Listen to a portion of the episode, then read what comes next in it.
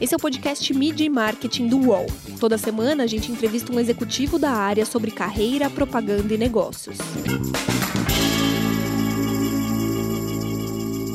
Oi, meu nome é Renato Pesotti e essa semana a gente está com a Andréa Álvares, que é vice-presidente de Marketing, Inovação e Sustentabilidade da Natura. Tudo bem, Andréa? Tudo jóia, prazer estar aqui. Ótimo, prazer é nosso.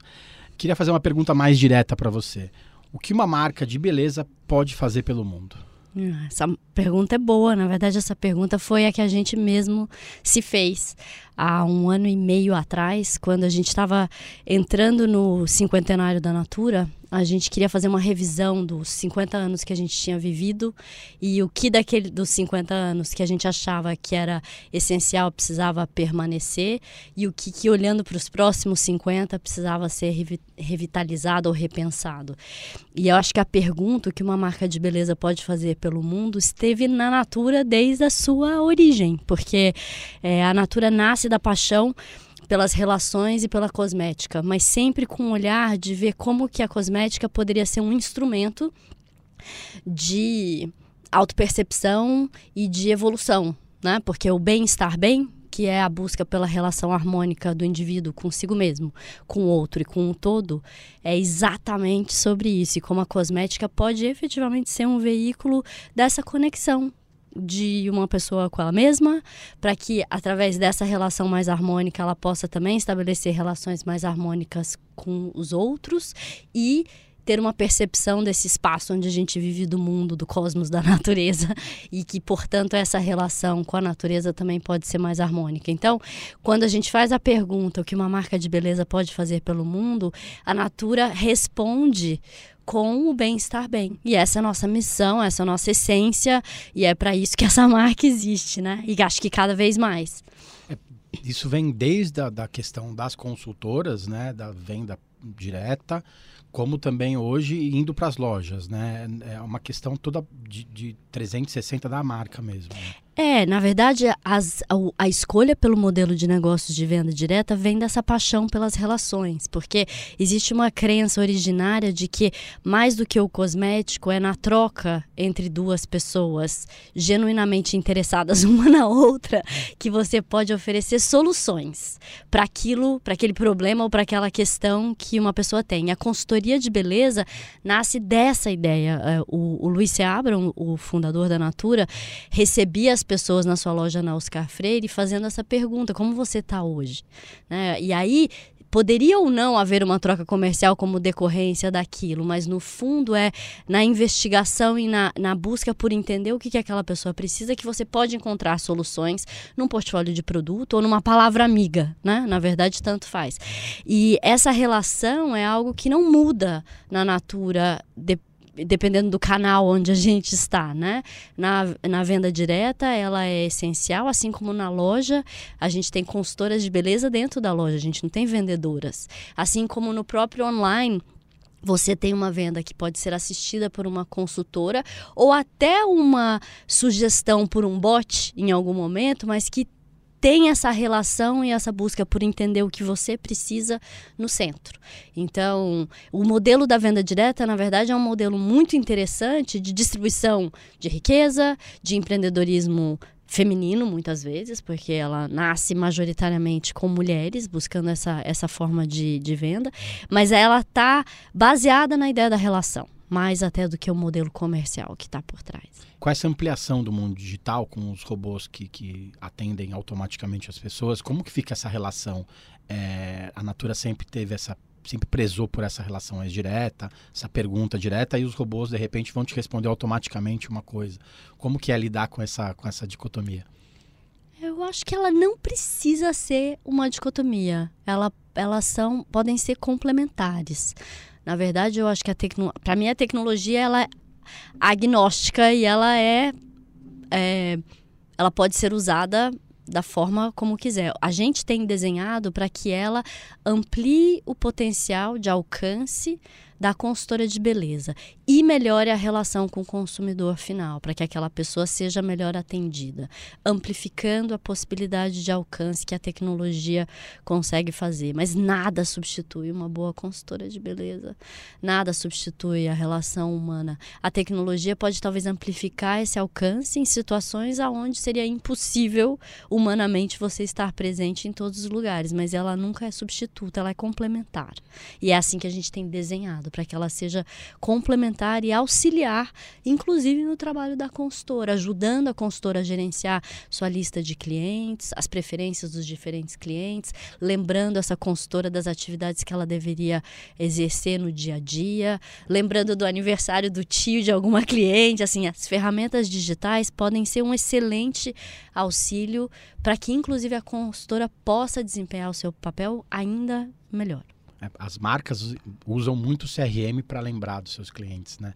Na verdade, o CRM para a consultora é, o, é importantíssimo, né? É o centro. É o centro de tudo. Então, por que não ajudar essas milhões de pessoas que estão aí sendo porta-vozes da marca a fazer e desempenhar essa função melhor? Então, a gente vê como complementar. Agora, você tem que desenhar para isso. Você tem que pensar, ter essa intenção ao desenhar o que você está fazendo, senão de fato ela poderia substitutiva, ser substitutiva, mas essa nunca foi a nossa intenção e continua não sendo. E com essa questão, o conteúdo acaba se tornando muito mais importante, que você precisa entregar conteúdo para as consultoras para elas conseguirem convencer as consumidoras a comprar mais e melhor. Né? Essencial. Eu acho que mais do que convencer, porque acho que essa é uma evolução que eu acredito que o, o, mundo precisa voltar, principalmente o mundo do marketing. A gente não devia ter que convencer ninguém a comprar nada. A gente deveria, se você tem produtos bons e você tem verdade e eles realmente resolvem problemas que você tem, você não precisa convencer ninguém, você precisa expor de forma é, eficiente, transparente, no momento certo, aquilo que você tem e no momento certo, preferencialmente quando aquela pessoa de fato tem uma intenção de adquirir aquilo ou precisa daquela solução. E nisso a tecnologia pode ser primorosa. Né? Então, agora, conteúdo sim, conteúdo é chave, sempre foi.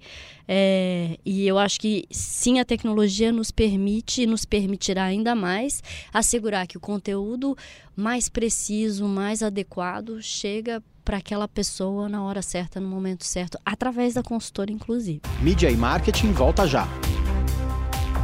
Os podcasts do UOL estão disponíveis em todas as plataformas. Você pode ver a lista desses programas em uol.com.br/podcasts.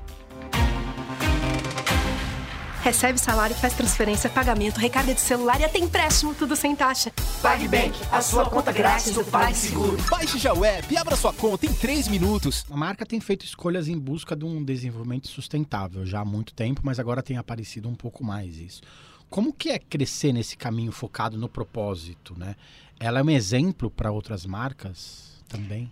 Eu, eu sou suspeita para falar, mas eu acho que a Natura é um exemplo mesmo. Eu acho que ela a Natura é uma empresa muito diferente, né, de fato. E, é, ela nasce com uma intenção de usar a cosmética para a transformação e para essa conexão. Se você pensa nessa ideia, a ideia de interdependência, que tudo está relacionado e que causas e efeitos estão interconectados e que nada é, é separado de nada, isso está nas crenças fundadoras da Natura há décadas há décadas.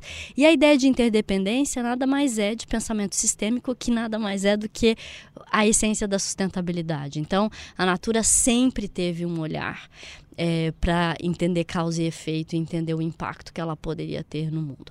Só que antes a Natura fazia isso sem falar destas questões, justamente porque eram crenças fundadoras, elas eram fazia-se isso porque era o correto a ser feito e porque era é, e, e, porque era afim a a forma como os fundadores pensavam, as pessoas que atuavam na Natura pensavam. Nos últimos anos, com todas as discussões de crise climática, é, de inequidade, né, de, enfim, de N, solidão, estresse, é, as pessoas têm buscado entender como que os seus atos de consumo podem ser traduzidos em escolhas mais conscientes e, e, e, portanto, querem saber das empresas quais são as escolhas que as empresas estão fazendo. Então, a gente viu mesmo uma necessidade de dar visibilidade para aquilo que a gente já vinha fazendo há muitos anos, mas não falava disso e, e nem deixava tão claro. É, e hoje é um fator decisivo de escolha, e que bom que é, né? Porque a gente precisa que os hábitos de consumo mudem, que a indústria mude, que o mundo mude, para que a gente esteja aqui daqui a algumas décadas. E como foi essa decisão de mudança? Ela, ela não é uma mudança, ela talvez. Teve eu um acho que ela que veio. vocês decidiram, vamos falar disso ou foi uma coisa natural? Eu acho que foi uma coisa natural. Acho que a gente resgatou um, esse lado que, de novo, estava lá, mas talvez a gente, durante um tempo, não tinha tanta visibilidade disso. No próprio processo de revisão da marca, que depois saiu com o posicionamento Mundo é Mais Bonito com Você, que nasce da pergunta que uma empresa de beleza pode fazer pelo mundo.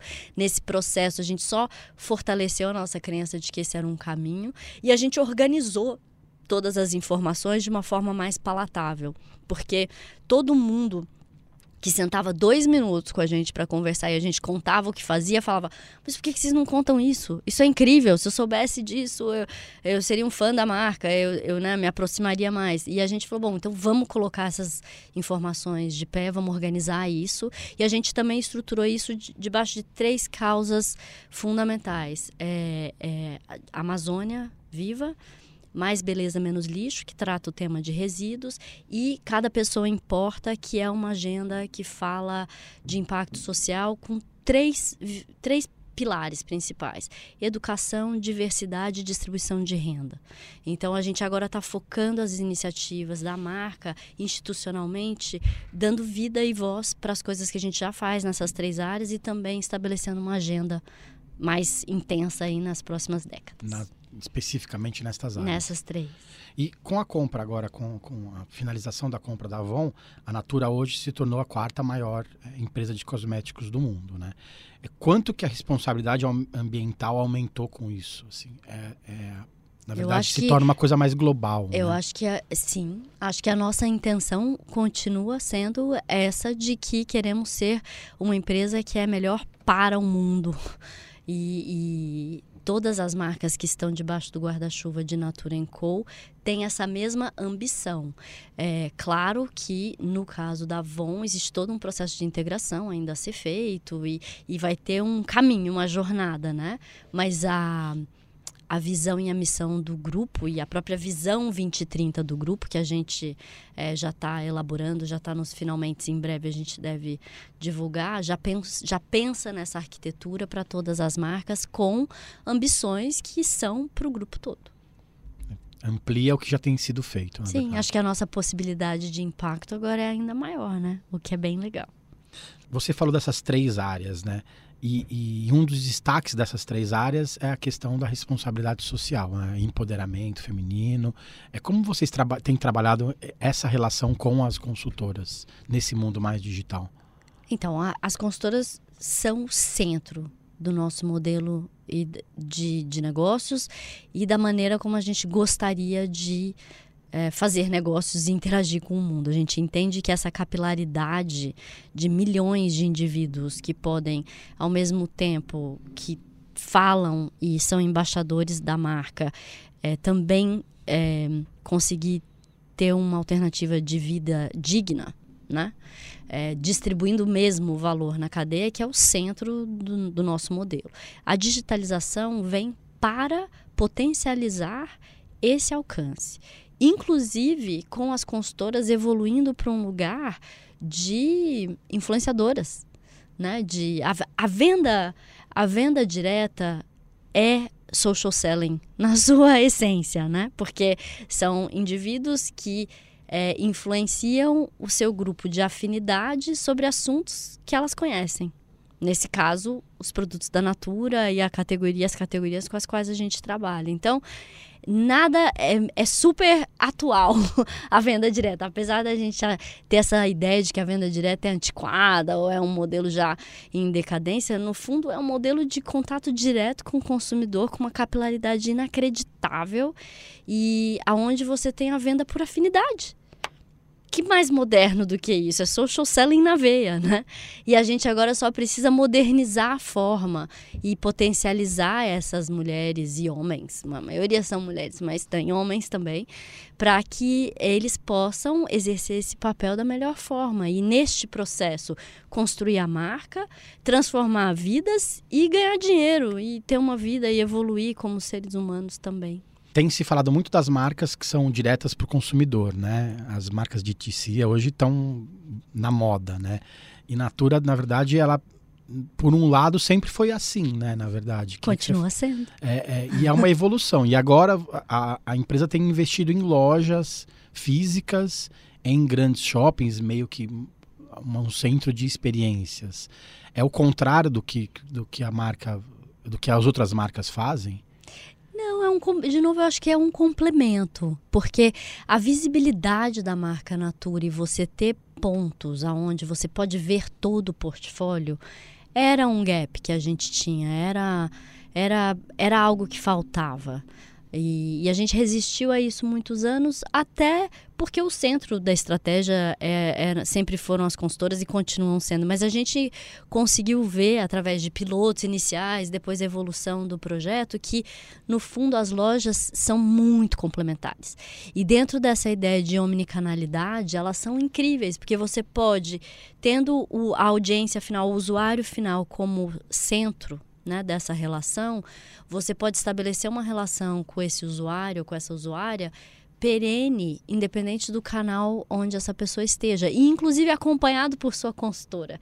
Muitas consultoras às vezes usam a loja para levar seus clientes para que a, o cliente possa experimentar um portfólio que às vezes ela não tem condições de comprar todo o portfólio da Natura para ter de pronta entrega ou de mostruário experimentam, pode até fazer uma compra na loja e depois recompra com ela depois. É, é, a complementariedade também é muito interessante. O mais importante agora é que a gente está querendo mapear essas jornadas do consumidor e da consultora e nas lojas, no online, para que a gente consiga estabelecer a me melhor relação possível com essa pessoa.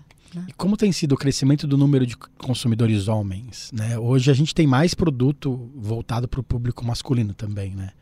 Como que é a ampliação desse portfólio? Ah, a gente tem trabalhado nisso há uns três anos já. A gente fez um relançamento da marca Natura Homem há três anos, aonde a gente justamente trouxe a discussão da nova masculinidade é, através do uso de cosméticos como sendo um uma forma da gente entrar mais fortemente nesse universo, porque de fato hoje a Natura é muito mais percebida como uma marca para mulheres do que para homens. E a gente entende que essa relação de bem-estar bem, os homens também têm direito a ela. E, e de fato, o uso de um produto cosmético num homem o transforma. A gente viu isso quando a gente estava desenvolvendo os produtos. Assim, um homem assumir que ele está usando um produto de antissinais, de hidratante facial e fazer esse gestual, ou um hidratante corporal de passar na perna, que é um, é um ato visual com o qual a gente sempre associa mulheres, é transformador. E a gente viu os homens com os quais a gente desenvolveu os produtos na época, eles falavam é estranho passar um hidratante. Assim, eu não estou acostumado com esse gestual, isso, esse cuidado comigo não é nem natural, ele não vem nesse estereótipo do, do masculino mais potente que a gente criou como concepção social. Então, a gente também acredita que as marcas da Natura podem ter esse papel de transformação do homem e a gente quer trabalhar ativamente nisso. Então, a linha Natura Homem é a nossa linha principal que carrega esse, essa narrativa, mas a gente também faz isso com o caiaque, com o essencial, com as marcas masculinas que a gente tem. É um caminho, né? Mesmo as taxas de crescimento de uso de cosméticos em homens estando crescendo absurdamente, é uma base muito pequena e ela esbarra sim em preconceitos sociais. Por isso que a discussão da masculinidade masculinidade ela é muito importante para que a gente possa ter os homens usando cosméticos e se sentindo tão potentes e masculinos como podem ser. E eles Ou... saem muito na frente dos outros, né? Se ele está usando bem o creme, né? Sim, e na verdade, essa discussão é que essa discussão ela é a discussão de gênero, a discussão de papéis, uhum. ela é muito complexa. Ela é muito complexa e é uma discussão do dia, né? Acho que a gente precisa evoluir desse lugar aprisionador do que a gente estabeleceu que é masculino, que é feminino, que é papel de homem, papel de mulher. É, a gente sabe que somos muito mais potentes do que uma definição social de um sistema patriarcal que nos aprisiona, sejamos nós o que formos, né? Inclusive os 150 tipos de gêneros e identificações que hoje estão aí permeando o mundo e que é, não tem por que a gente se aprisionar num lugar só, né? A gente tem capacidade para ser muito mais homens e mulheres. Então acho que a discussão é mais ampla, nem, nem, nem passa só por essa. Eu dei esse exemplo, mas assim, qualquer pessoa deveria ser capaz de usar o produto que quiser e não se sentir constrangida isso é um isso. próximo passo da própria marca, né? É um passo, espero eu, da humanidade. e a Natura pode fazer um pequeno papel nesse, nessa discussão. Acho que sim, acho que a gente tem essa intenção. Você falou do, do planejamento 2020-2030. O que, que você acha? Em quais aspectos você acredita que a Natura ainda pode mudar? Ah, eu acho que a, a o mundo precisa de uma mudança substancial nos modelos de consumo e produção. E a Natura terá que passar por essa mudança, assim como várias outras empresas. Eu acho que a Natura está à frente. Né? A gente é uma empresa que é carbono neutro há mais de 10 anos, a gente é uma empresa que só que vegetalizou seus produtos também há mais de uma década. A gente tem um manejo sustentável dos produtos naturais que a gente trabalha, a gente faz repartição de benefícios, a gente é, reconhece o conhecimento tradicional adquirido nas comunidades com as quais a gente interage a gente faz fair trade, né? A gente tem comércio justo, a gente respeita a biodiversidade e a gente se preocupa com os nossos resíduos e, e as cadeias que a gente estabeleceu. Então, acho que a Natura está à frente de várias coisas, mas mesmo a Natura precisará eliminar o ainda o plástico que utiliza ou encontrar alternativas é, de circularidade para os seus processos. A gente também precisa de inovação em tecnologia para substituição de algumas coisas que a gente entende que no futuro talvez a gente não queira usar. Então, é, a gente está é, quase 100% vegano nas nossas, nas nossos, nossos produtos hoje em dia e devemos ser veganos em breve. A gente é certificado cruelty free, a gente é B Corp, a gente é reputação ética e corporativa. Então acho que a Natura está à frente desta agenda, mas o mundo precisa de uma mudança mais radical por parte de todos. E isso passa muito também pela mudança atitudinal e de consumo. Né? E, e, e eu acho que a gente também tem um papel é, na construção de novos valores para a sociedade, aonde o consumo excessivo não é a única forma de sucesso, aonde a gente começa a ver valor em, em outras coisas, né? E a gente então também terá que evoluir nesse sentido, encontrando novas fontes de receita que não sejam só de produtos físicos. Então, tudo isso a gente está trabalhando intensamente. Isso requer investimento em tecnologia altíssima é, em repensar as cadeias de valor em, e usar, inclusive, tecnologia para transformação. A gente tem projetos muito interessantes, por exemplo, com sistemas agroflorestais. É, para mudança do uso de palma com sistemas que não são de monocultura é, muito, muito promissores. Então, acho que a gente está investindo bastante em tecnologia, bastante em inovação para que a gente consiga entregar o melhor produto em performance com o menor impacto positivo e até 2030 a gente quer que esse impacto seja positivo, não só neutralizado. E para isso a gente precisa de tecnologias disruptivas, a gente está trabalhando nelas. Através de inovação aberta, porque a gente também acredita que as respostas estão no mundo. A gente recentemente fez um desafio de inovação, chama é, Natura Innovation Challenge, onde a gente está indo atrás de zero resíduos. E a gente conseguiu propostas incríveis do mundo inteiro, é, que estão em toda a cadeia de valor. É, a gente tá para agora revisar tudo que foi submetido como propostas para a gente, mas é, isso também foi muito legal. A gente fazer um Innovation Challenge em que a gente convocou universidades, sociedade civil, empreendedores, é, cientistas do mundo inteiro para pensar em soluções para zero resíduos, zero waste é, em toda a nossa cadeia. E a gente está muito empolgado com as coisas que estão vindo aí de sugestões. E como é convencer o sócio da empresa que vai ficar tudo bem, né? No momento que a empresa fala assim, ó, a gente vai vender menos, mas é por uma boa causa, vamos conseguir ganhar dinheiro por outros, outros caminhos, né? Sendo a quarta maior empresa do mundo nesse setor. É uma coisa. Eu acho que assim, a gente pode vender menos em algumas linhas de receitas, mas a gente provavelmente vai estar tá vendendo mais em outras linhas de receitas. Eu acho é, a Natura sempre entendeu a sua atividade fim como uma maneira de fazer algo que não é só gerar lucro. Sempre. A gente é triple bottom line, a gente é, é, é, é um tripé de impacto financeiro, ambiental e social há anos. Há anos. Isso está na essência e no DNA dos fundadores dessa empresa e na mentalidade e na cultura que está impregnada na Natura. Então a gente sabe que quer vender e precisa vender, mas existem tantas possibilidades de geração de valor que não estão limitadas às linhas de receita que a gente hoje tem e a gente tem a obrigação de ir atrás dessas novas formas.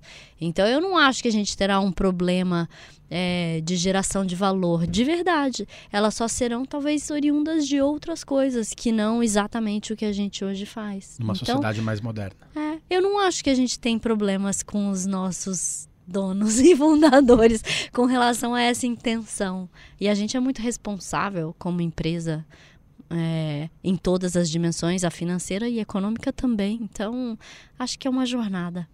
Você trabalhou muito tempo em grandes multinacionais, né? Na PepsiCo foram 15 anos, na, na Procter Gamble foram 7. É, qual a diferença de trabalhar nessas empresas e trabalhar na Natura? Como foi essa mudança? Ah, eu acho que eu me preparei em outros lugares para poder chegar na Natura. é assim que eu vejo, por exemplo, a minha carreira. É, eu acho que as experiências que eu vivi antes em empresas formidáveis, porque eu acho que tanto a P&G quanto a, quanto a, a PepsiCo são empresas que eu admiro, que me ensinaram muito e que, com as quais eu acho que eu contribuí bastante, mas eu já há muito, já há algum tempo é, queria estar tá mais conectada aos valores e a forma de trabalhar que a Natura tem. Então, é, a ida para essa empresa que e aí eu acho que o fato sim de ser uma empresa brasileira é, fundada aqui é, e que e ter a chance de, de levar esse pensamento para o mundo e influenciar o mundo eu acho que as minhas experiências anteriores vão ajudar nesse processo de ajudar a Natura a ganhar o mundo é, mas eu acho que eu me preparei para poder chegar na Natura. E, e, aí dar conta dos desafios de uma empresa ultra criativa, inovadora, disruptiva, realmente à frente do seu tempo e que viveu os seus problemas, assim como qualquer negócio vive, mas que tem essa resiliência, essa capacidade de reinvenção, mantendo-se fiel aos seus princípios e valores. E era isso que eu queria. Então, eu, eu sou muito feliz de ter ido lá. Mas tem uma diferença. É, os fundadores estão próximos, um conselho de administração mais próximo.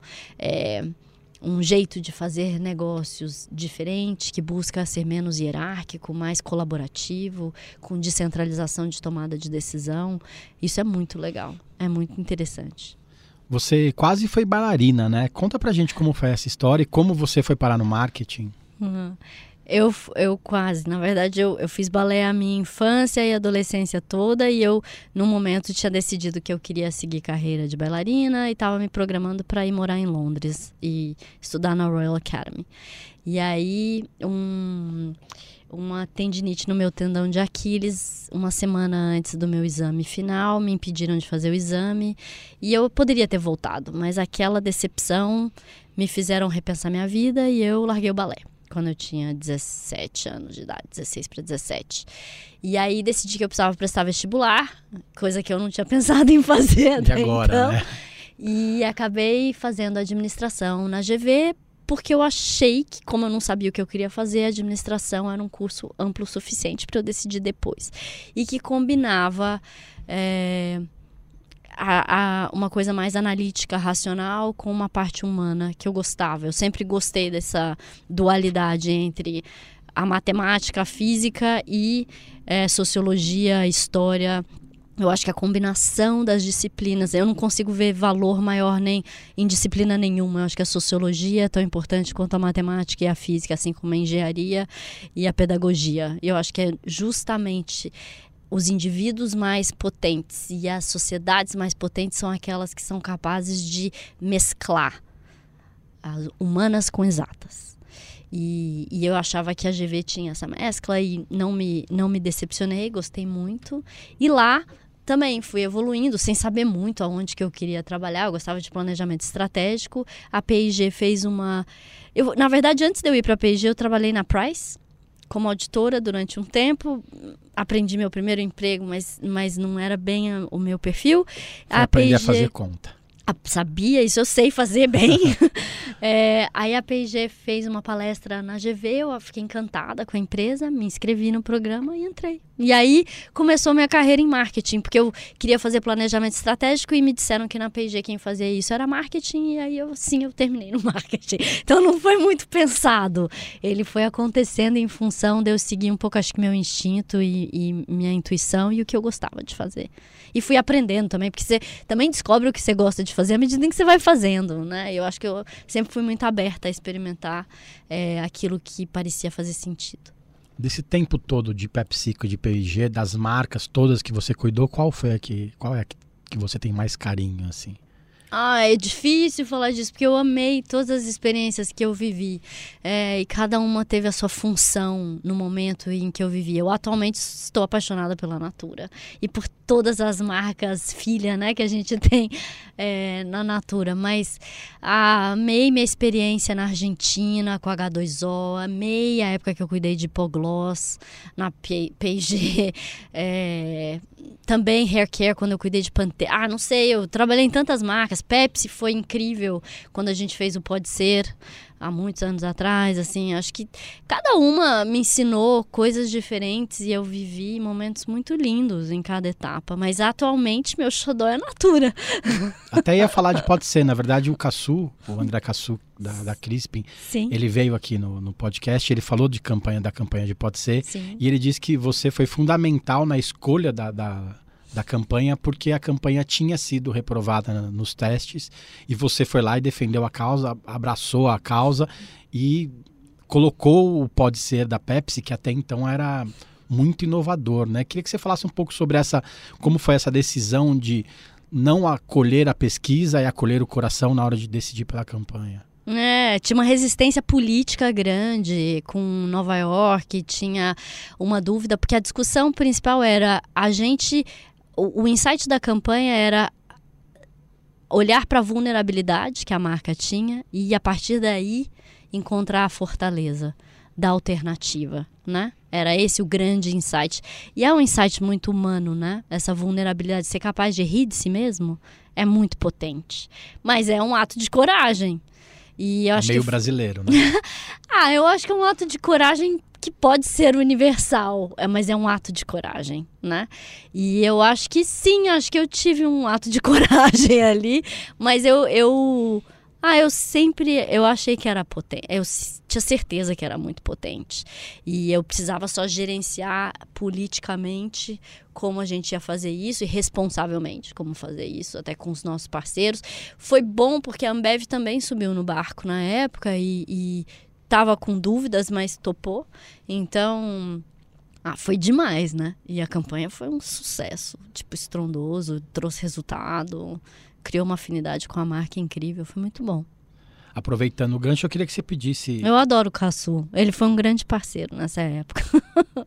eu imagino que não deve ter sido fácil convencer os, os, os, executivos internacionais que a campanha era uma boa ideia mesmo, né? É. Eu acho que eu tinha. Eu, eu acho que eu tinha uma reputação que me ajudava internamente. Eu usei algumas cartas no você processo. Deu uma Mas ajudou, ajudou. E o fato de ter dado certo ajudou também, né? Depois.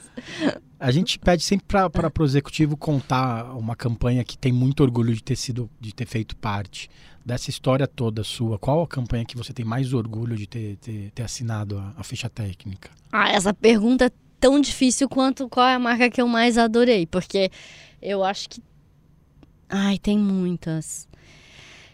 Das que eu mais acho que fizeram muita diferença. Acho que teve uma campanha de H2O na Argentina que era Perfecta para los que no buscan ser perfectos, que falava também dessa de tentar sair do padrão de ideal, que na verdade talvez seja uma narrativa que agora minha, ao longo da minha vida em algum momento eu tenho trabalhado, que foi incrível. Pode ser, é com certeza, uma campanha que eu me orgulho de ter feito parte. Acho que na Natura tem várias, né? Eu acho que a Casa de Perfumaria do Brasil, quando a gente estabelece esse conceito há três anos atrás, isso foi muito potente e, e traz para a vida muita coisa importante sobre a forma como a gente faz perfumaria na Natura e como isso está conectado com a essência da marca. É, eu acho que campanhas de Cronos que a gente fez é, Velha para Isso, campanhas de faces o ano passado, quando a gente abraçou a questão da diversidade de uma maneira muito importante. A campanha de Natura Homem, da nova masculinidade, amo de paixão e eu acho que ela foi muito importante, iniciou uma nova agenda de diálogo. É, o posicionamento da marca o ano passado, a campanha de Ex todo dia em que a gente tem trazido a discussão da aceitação do corpo por parte das mulheres com é, Vista Sua Pele, Viva o Seu Corpo. É, tem muitas. eu acho que tem muitas. Eu, Você eu... citou muitas campanhas que são tão, tão institucionais quanto campanhas de marca, né? Como que é trabalhar isso no dia a dia? É, dividiu a, a, cabeça sabendo o que tem que ser institucional e o que tem que ser marca e o que de marca não pode deixar de ser institucional também. Eu acho que esse é um eu acho que é um falso paradoxo acreditar que existe uma coisa e outra. Eu acho que existem talvez proporções mais institucionais e proporções mais de marca, mas em tudo você carrega uma mensagem de uma empresa e uma mensagem institucional é uma mensagem que pode ser de produto ou de um, uma coisa mais específica. A Natura sempre foi muito potente em juntar as duas coisas. Né? As marcas da Natura contam a história da Natura. Quando o Cronos é lançado há mais de 30 anos e fala da mulher bonita de verdade e lança um produto que tem o nome de Cronos com idade no pote para um mercado que prega a eterna juventude e fala que o passar do tempo é, um, é natural, mas não só fala, te apresenta um produto e te dá a possibilidade de viver isso com um produto que é para 70 anos ou mais, essa mescla entre o que se diz e o que se faz é que eu acho que é mais potente. Então a gente sempre tenta, na Natura, combinar as duas coisas: discurso com prática, conceito com materialização. Porque só o discurso vazio ele não tem valor. Ou você tem isso 100% colado naquilo que você faz e é capaz de oferecer para a pessoa pegar, tocar, olhar, ou fica no ar, né? Então a gente, eu acho que as campanhas das quais eu mais gosto uniram essas duas coisas de uma forma intrínseca. O produto era parte da narrativa de forma genuína e verdadeira. Legal. Eu queria que você citasse uma campanha internacional que você ou de outra marca que você tem muito orgulho, você se arrepia quando, quando você assiste, quando você lembra? Ah, acho que tem duas icônicas assim, né? Eu acho que a que não deve ser só para mim, deve ser para várias pessoas. A da Apple, é, For the Crazy Ones, há, sei lá, 30 anos, sei lá quantos anos foi feito aquilo, onde no intervalo acho que do Super Bowl eles colocaram aquele comercial. Acho que aquilo é icônico em tantas dimensões que aquilo me arrepia até hoje. E tem uma ação da Patagônia que eu queria ter feito, assim, que eu acho incrível, que foi numa Black Friday há alguns anos atrás, aonde eles fecharam as portas e falaram: "A gente não vai abrir porque a gente é uma empresa que quer que você vá não comprar, mas que você vá para a montanha, que você vá para o mar, que você vá fazer outras coisas que não consumir nesse dia". Eu acho que essa ação da Patagônia para mim é uma ação muito corajosa, muito interessante, que deixou residual para a marca anos depois. Porque é mais importante, talvez, do que uma campanha, um, um filme conceito que falasse disso, é uma atitude que traduz exatamente o que a marca quer ser e fazer. Com todas as dificuldades que isso tem. E implicações comerciais e de vendas que tem, é uma atitude muito corajosa que fala do que uma marca é feita, né? Então, Pede para não comprar pede para não comprar nesse dia. Qual marca que pode fazer isso, né? Então, achei, eu, essa é uma que eu acho incrível, assim, me arrepia. Legal. Obrigado, André, pelo tempo. Imagina, um prazer. Obrigada semana, a você. Semana que vem tem mais. Os podcasts do UOL estão disponíveis em todas as plataformas. Você pode ver a lista desses programas em wallcombr podcasts. Midi Marketing tem reportagem de Renato Pesotti, captação de áudio de Amer Menegassi, edição de áudio de Alexandre Potashev e coordenação de Juliana Carpanês.